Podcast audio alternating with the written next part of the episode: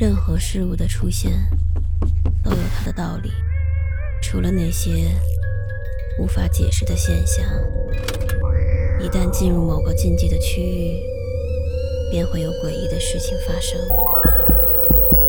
五分钟倒计时，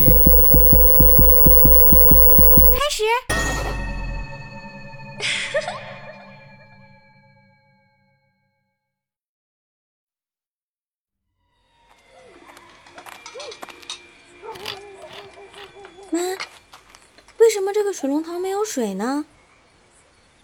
我在爷爷院子后面发现了一个挂满蜘蛛网的水龙头，好奇地询问着。以前村口那儿有口井，你太爷爷和其他村民集资，在上面搭了个水井塔抽水。后来那个井枯了，水龙头就没用了。现在那些管子八成都堵死了。哎，你干嘛去啊，小小？我去看下那个塔。你别跑远了啊，该吃饭了。奇怪，怎么会突然想起小时候的事情了呢？而且我的记忆到了井边就停止了，怎么都想不起来了。我这是怎么了？恢复清醒的我，突然发现我竟淹在水里，我拼了命的挣扎，恍惚中，我感觉有一双巨大的手掐住了我的脖子，我的意识逐渐开始模糊，突然，那双手消失了，我重重的跌落到地上，大口的喘着粗气。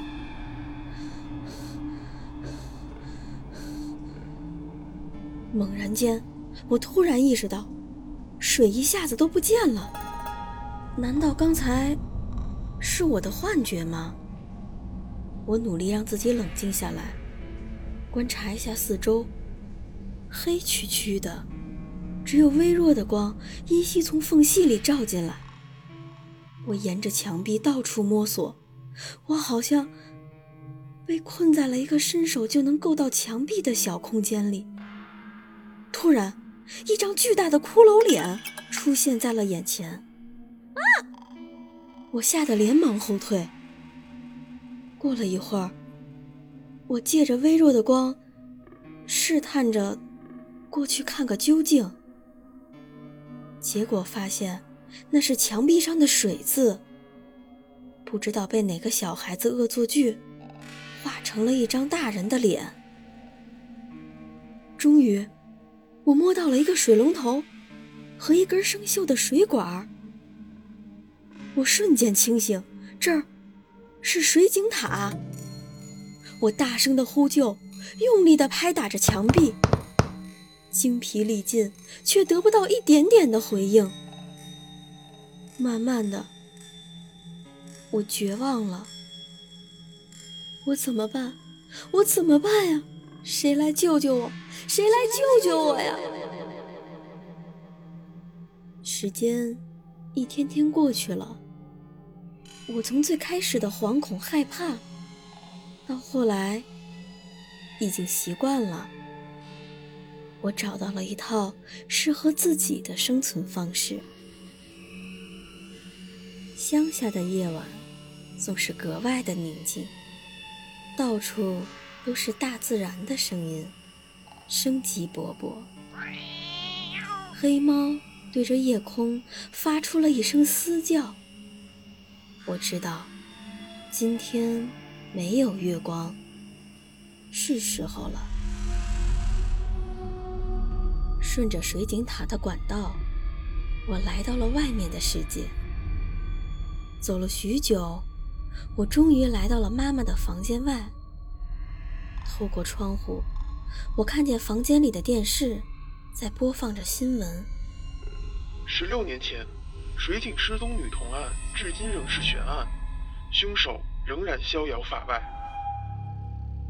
妈妈坐在沙发上，捧着我小时候的照片，不断的叙说着什么。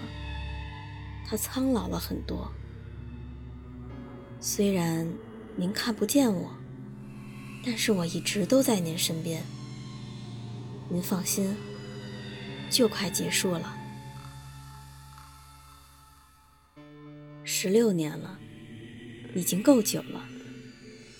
我转身钻进了水管，找了十六年，我终于找到他了。我推开了房间的门，看着眼前这个惊慌失措的他，我笑了。别怕呀，你不记得我了吗？我是小小，你别紧张呀。我来是想问问你，你为什么要在水井塔掐死我，还抛尸深井里呢？嘘嘘嘘别说话，乖乖的。十六年了，我一个人。好孤单呀，你来陪我好不好？